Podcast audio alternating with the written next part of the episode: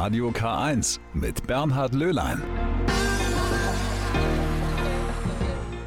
Einen wunderschönen guten Morgen und herzlich willkommen zur Sondersendung von Radio K1 am Feiertag aller Heiligen. Ein Tag, an dem viele Menschen die Gräber ihrer Lieben aufsuchen. Ein Tag, an dem uns einmal mehr bewusst wird, sterben müssen wir alle. Niemand kann sich dem entziehen. Nur eines haben wir selbst in der Hand. Die Frage, wie wir sterben wollen. Auf die Geburt kann man sich wunderbar vorbereiten, da gibt es Kurse, Bücher, Unterstützung von anderen Menschen. Und am Ende des Lebens, da gilt das Gleiche genauso. Eine Einrichtung, die hilft, in Würde zu sterben, das ist der Hospizverein in Ingolstadt. Und den gibt es seit genau 30 Jahren. Für uns heute ein Anlass, zurückzuschauen auf die Anfänge und wie sich die Angebote im Lauf der Zeit erweitert haben. 30 Jahre Hospizverein in Ingolstadt. Die Sondersendung von Radio K1 an alle Heiligen.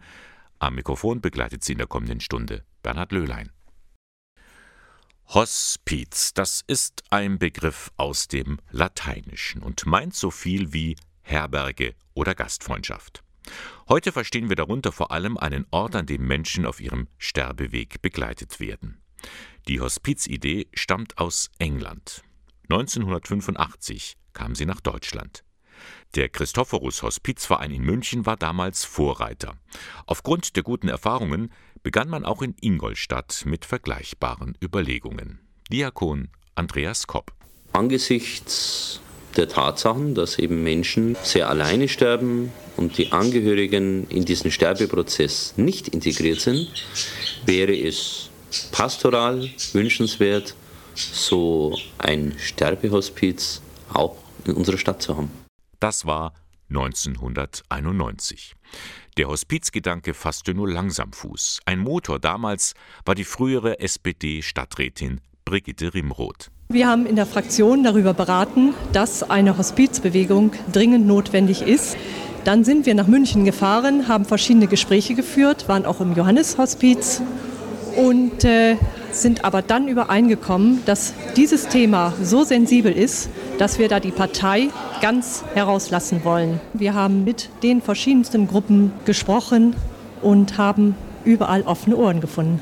Kirchenvertreter, Ärzte vom Klinikum, Leiter von Sozialstationen, von Wohlfahrtsverbänden, Interessierte an einer Hospizarbeit. 1992, also vor genau 30 Jahren, war es dann soweit. Der Ingolstädter Hospizverein wurde gegründet. Er hatte viele Mütter und Väter. Einer, der sich ganz aktiv für den Hospizgedanken eingesetzt hatte, war der damalige Oberbürgermeister Peter Schnell. Die Hospizidee ist Hilfe in äh, unserer Zeit der kalten und gelegentlich sinnentleerten Freiheit ist äh, eine Idee, der in unserer Stadt jedenfalls weitergeholfen werden muss. Ein Hospiz kann auf verschiedene Art und Weise geführt werden, je nach Bedarf und finanziellen Mitteln. Welche Möglichkeiten da in Ingolstadt in Betracht kommen, dazu der Mitinitiator Thomas Töne. Wir haben uns als Ziel gesetzt, erstmal ambulant zu beginnen, das heißt in die Familien hineinzugehen. Und das zweite Ziel wäre dann zum Beispiel in die Pflegeheime reinzugehen, wo man dann die Pflegekräfte entlastet. Schon von Anfang an zeichnete sich der Erfolg der Bewegung ab. Bei der Gründungsversammlung hatten gleich 69 Menschen ihre Mitgliedschaft erklärt. Diesen Schwung wollte man gleich mitnehmen. Wir würden uns schon wünschen, dass also jetzt dann nach der Vereinsgründung baldmöglichst die Ausbildung von Hospizhelfern anläuft in Ingolstadt und dass dann im Herbst mit der konkreten Begleitung von Sterbenden und ihren Angehörigen in den Familien begonnen werden kann. Und so war es dann auch. Vor 30 Jahren gründete sich der Hospizverein Ingolstadt. Darum geht es heute in der Sondersendung von Radio K1 an alle Heiligen. Sie hören die Sondersendung von Radio K1 heute an alle Heiligen. 30 Jahre Ingolstädter Hospizverein von den Anfängen bis heute. Ein Meilenstein war die Errichtung eines eigenen Hospiz. Im Jahr 2009, also rund 17 Jahre nach der Gründung des Ingolstädter Hospizvereins, konnte endlich das lang erwartete und geplante stationäre Hospiz eröffnet werden. Das Elisabeth Hospiz, Das liegt nicht abgeschieden, sondern nur wenige Minuten von der Fußgängerzone entfernt in der Sebastianstraße. Eine der Hospizbegleiterinnen ist Heidi Hohenberger. Wie sie die Arbeit im Elisabeth-Hospiz erlebt, darüber habe ich vor kurzem mit ihr gesprochen. Wir sind hier, Frau Hohenberger, im Elisabeth-Hospiz in Ingolstadt. Ein Haus, in dem gestorben wird. Aber auch gelacht und gelebt. Was machen Sie hier? Ich begleite unsere Schwerstkranken in ihren letzten Lebenstagen, Stunden, Wochen. Wir wissen es nicht, wie lange. Wenn also jemand hierher ist, dann weiß die Person in aller Regel, das Leben geht langsam zu Ende. Ja. Aber das heißt ja nicht, dass man verzweifelt. Ja, genau. Also meine Aufgabe, ich sehe meine Aufgabe darin, dass ich den Menschen noch, ähm, darf es ein bisschen mehr Leben sein. Also die letzten Tage so gut wie möglich noch genießen.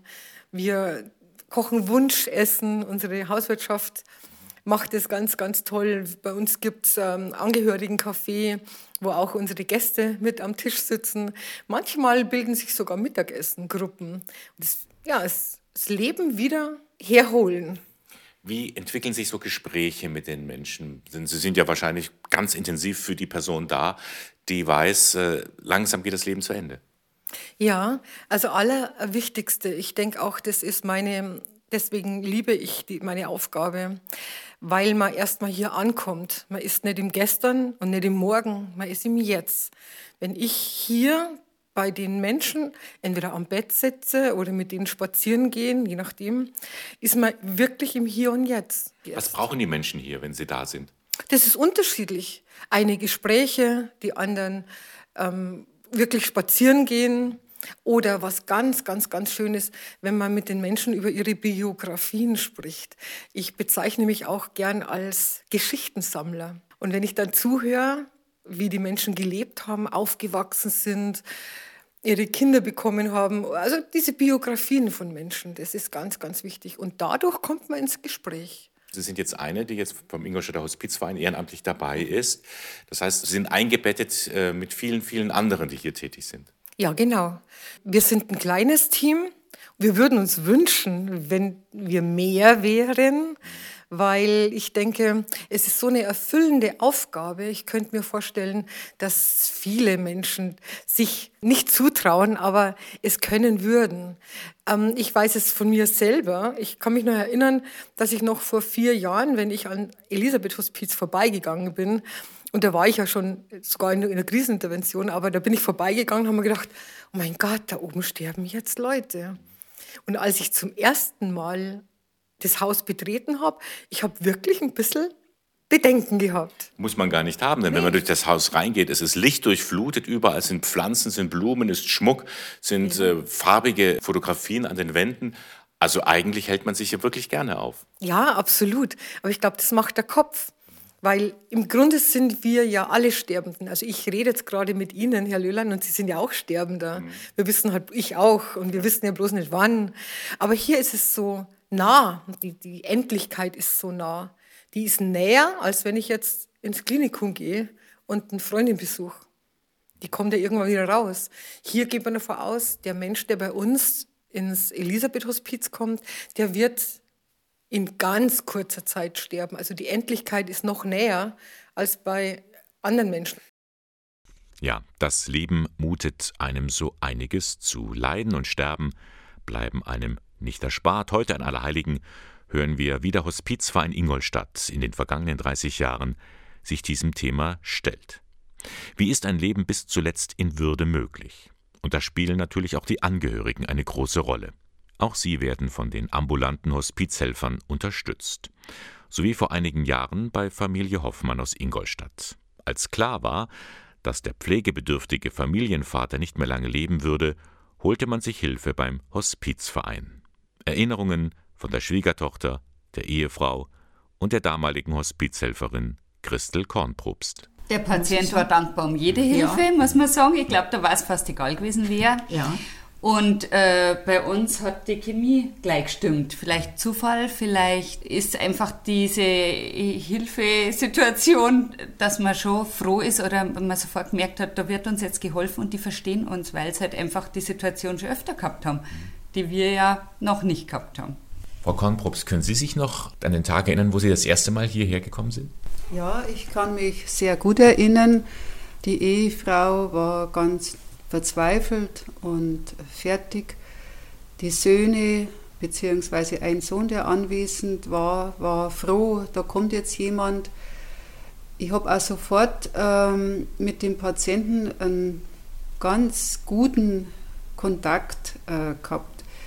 Er hat einen Titel, einen Titel gehabt. Äh, ich habe ihn gefragt, äh, soll ich den Titel verwenden? Er hat gesagt, in dem Zustand, wie ich bin, ist es ganz egal. Sagen Sie einfach meinen Namen, so wie ich heiße. Also ich habe schon gesehen, es war äußerste Not in der Familie. Und ich habe es dann auch verstanden, weil die Nacht oder die Nächte, die ich da verbracht habe, also die waren schon sehr anstrengend. Der Patient ist ständig, wollte er aufstehen, so eine Art Flucht, wie ich das öfters erlebe. Ich habe mich dann in das freiliegende, das war Ehebett, ich habe mich neben ihm ins Ehebett gelegt, um das ein bisschen in näher. Und sobald ich gemerkt habe, jetzt kommt wieder dieser Reflex aufzustehen, habe ich sofort ihn beruhigt, das hat er auch geklappt. Und wir haben dann auch gute Gespräche äh, miteinander gehabt. Also der Kontakt zu dem Patienten war sofort irgendwie so ein vertrauter und guter Kontakt. Sie haben auch Kontakt zur Familie gehabt. Ähm, wie konnten Sie da helfend dabei sein? Ich war in Abständen, also drei Nächte insgesamt hier. Und ich kann mich noch sehr gut erinnern, wir haben gefrühstückt miteinander. Es war so eine ganz vertraute ähm, Atmosphäre und dann ist darüber gesprochen worden, wie geht es weiter. Jeder möchte im Kreise seiner Familie umgeben von ihnen und in der vertrauten Umgebung sterben, aber es gibt einfach Fälle, und das habe ich so in dieser Familie erlebt, dass die Angehörigen physisch und psychisch nicht mehr in der Lage sind. Und vor allen Dingen war das auch so, dass diese palliative Versorgung nicht gewährleistet war. Und in dem Fall haben wir eben äh, darüber gesprochen, äh, was, wie machen wir weiter. Und ich habe ihm empfohlen, in dem Fall äh, von der Indikation her, die Palliativstation. Im Klinikum. Im Klinikum. Mhm. Und einfach die Sicherheit zu geben, den Menschen ohne schlechten Gewissens dann diesen Weg zu gehen. Jetzt wieder Blick auf Sie. Da kommt jetzt jemand ins Haus rein von, vom Hospizverein, Frau Kornprobst. Wie haben Sie nun das erlebt? Sie war dreimal etwa da, dass sie jetzt sozusagen Ihnen von außen hin äh, so ein paar Impulse auch gibt, wie, wie man mit dieser Situation umgehen kann.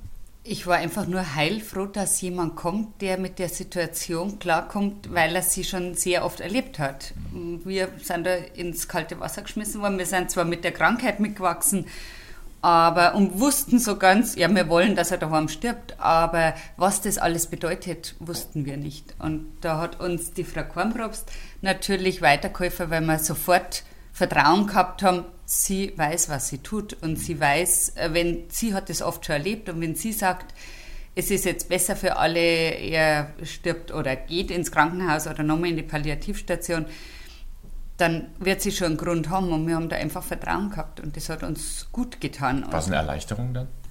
Ja, das ist schon so. Jeder das letzte Mal noch ins Krankenhaus gekommen ist, habe ich nicht gedacht, dass jetzt das, das Ende ist, sondern da haben wir noch in, normal ins Krankenhaus und haben, haben sie ihm nochmal Wasser genommen, weil der Arzt gesagt hat, der ist ja auch nicht da gekommen, ja, das Wasser äh, drückt jetzt an die Lunge und dann, wir müssen ihm das nochmal wegnehmen und dann haben sie, und dann haben sie gesagt, nein, sie können nicht mehr wandern. Gell? Das war Ihnen aber von Anfang an klar, Ihnen jetzt? Ähm, nein, also die Hoffnung ganz aufgegeben haben wir noch nicht. Wir haben das schon gesehen, dass es zu Ende geht und äh, die Frau Kornbrust hat uns ja dann auch weiter be, äh, begleitet im Krankenhaus, was natürlich auch sehr schön war, dass wir da dann, weil sonst sind es ja wieder fremde Ärzte, wieder fremde Schwestern und da ist er auch wieder mitgegangen und hat dann auch den Kontakt zum Patienten gehalten, zu uns gehalten und hat auch dort uns wieder die Sicherheit gegeben, der Weg ist richtig, den wir jetzt gehen. Ihr Mann, Ihr Schwiegervater, ist ja dann von der Station im Krankenhaus auf die Palliativstation verlegt worden. Das haben Sie gewollt. Wie haben Sie das dann erlebt, die Palliativmedizin? Äh, es war eine Erleichterung. Da konnten wir das auch endlich annehmen, dass es seine letzten Tage sein werden. Und zusammen mit dem Hospizverein, mit den Angestellten von der Palliativstation war die Atmosphäre, würde ich sagen, fast häuslich. Also Sie konnten richtig Abschied nehmen? voneinander? Absolut, absolut. Weil zu Hause haben wir diese Lockerheit dann auch nicht mehr gehabt mit dem Ganzen. Ähm, man war ja permanent angespannt, aber auch medizinisch richtig versorgt ist. Und das konnte man da drin, ja, da waren wir nicht mehr zuständig dafür. Und von daher ähm, war uns das eine große Hilfe. Sie haben jetzt ganz intensiv den Sterbeprozess Ihres Mannes oder Ihres Schwiegervaters begleitet. Haben Sie jetzt eine andere Einstellung zum Sterben und zum Tod bekommen dadurch? Hat sich da was verändert? Also ich bin ähm, gläubig und ich habe es gehofft, dass ich es so begleiten kann. Dass das jetzt mein Schwiegervater ist, war Zufall, dass das jetzt einfach der erste war, den ich begleiten konnte. Und äh, ich habe es letztendlich fast als schön empfunden, wenn es nicht so traurig gewesen wäre. 30 Jahre Hospizverein Ingolstadt, das ist unser Thema heute in der Sondersendung von Radio K1 an Allerheiligen.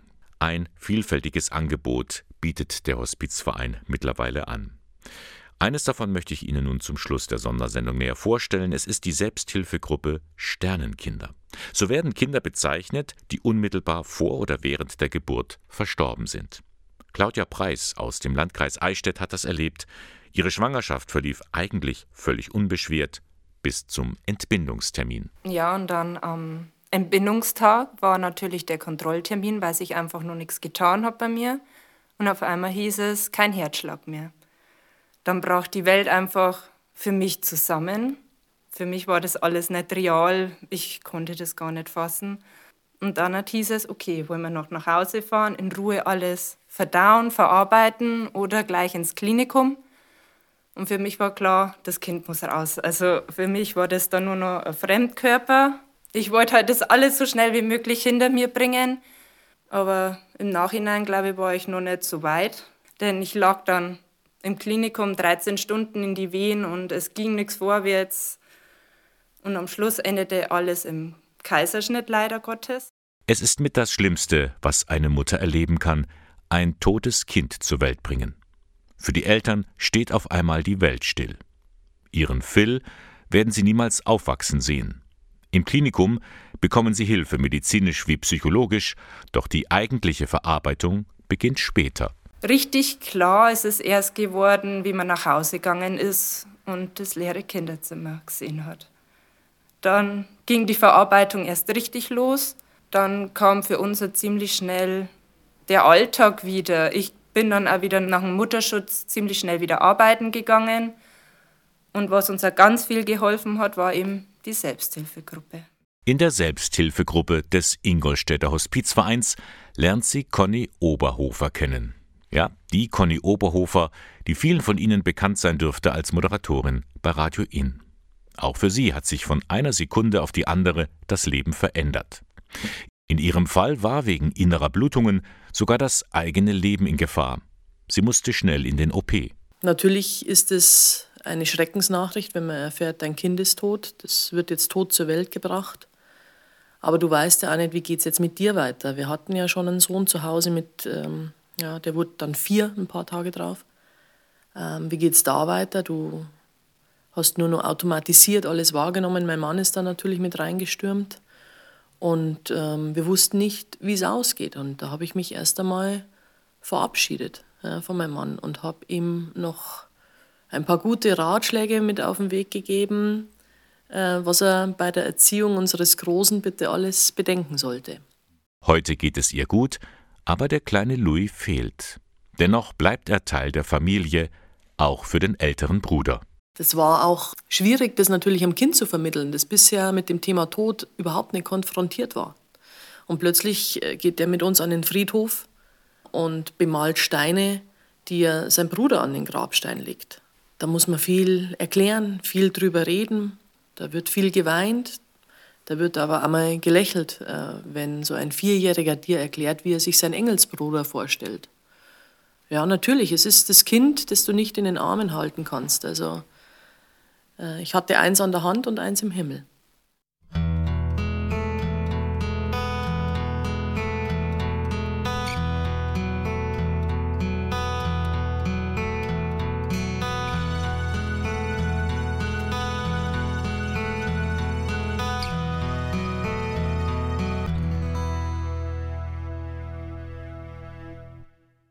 Das Leben mit einem Sternenkind. Es ist anders als vorher. Wie bei jedem Verlust eines lieben Menschen sind da die Fragen. Warum musste das passieren? Warum mir? Man fragt immer nach dem Warum. Das frage ich mich heute noch. Also ich glaube, die Frage, die hört niemals auf. Und ich würde sagen, man macht da die allergleichen Phasen durch, so als würde jetzt der Mann sterben. Es ist zwar anders da, aber ich finde, die Trauerphasen sind trotzdem gleich. Ganz interessant ist, glaube ich, auch, dass die Trauerphasen bei Männern und Frauen unterschiedlich sind. Und ich glaube, dass das ganz, ganz wichtig ist, dass man sieht, auch wenn mein Partner anders trauert, er trauert. Hinzu kommt, die Väter werden seltener gefragt, wie es ihnen geht, obwohl auch sie ein Kind verloren haben. Überhaupt die Reaktionen der Umgebung, die fallen recht unterschiedlich aus, erzählen Conny Oberhofer und Claudia Preis. Also ich hatte Leute, die mich einfach kommentarlos in den Arm genommen haben. Andere haben sich zurückgezogen, weil sie nicht wussten, wie sie darauf reagieren sollten. Manche haben die Straßenseite gewechselt. Also das ist, man erlebt da in so einer Trauerphase sehr, sehr viel. Vor allem eine ganz schöne Reaktion fand ich, wie ich in die Arbeit gekommen bin. Mein erster Arbeitstag hat es zwei, drei Menschen gegeben, die haben mich einfach nur umarmt und gesagt, schön, dass du da bist. Und das fand ich so schön. Das tut gut. Weniger gut dagegen sind Reaktionen wie, naja, ihr werdet schon mal wieder Kinder kriegen. Ist leider zu oft passiert. Also ich finde, ein weiteres Kind ersetzt nicht mein Sternenkind, den Phil. Also der Phil ist da und selbst wenn ich jetzt nochmal zwei, drei andere Kinder bekommen würde, der Phil wird nie ersetzt, nie im Leben. Solche Sätze wie, ja, das wird schon nochmal klappen. Das ist ein Stich ins Herz. Oder, also, da wir ja schon einen Sohn hatten, ich weiß gar nicht, wie oft ich gehört habe, ja, aber der Große, dem geht's gut, gell? Aber mit dem ist nix, gell? Habt's ja nur eins. Da stehst du einfach nur da und bist noch höflich in deiner, in deiner Reaktion, aber schlussendlich möchtest du daran zerbrechen. Wenn man nicht weiß, was man in einem solchen Fall sagen soll, wenn die eigene Hilflosigkeit zu groß ist, dann ist wenig schon viel. Eine Umarmung hilft immer da muss man nicht viel sagen. Oder wenn man, wenn man wirklich Ängste hat, dann vielleicht gar nichts sagen. Einfach nur zuhören. Zuhören ist ganz wichtig, finde ich. Und wenn man nur da sitzt und nichts sagt, hilft das schon.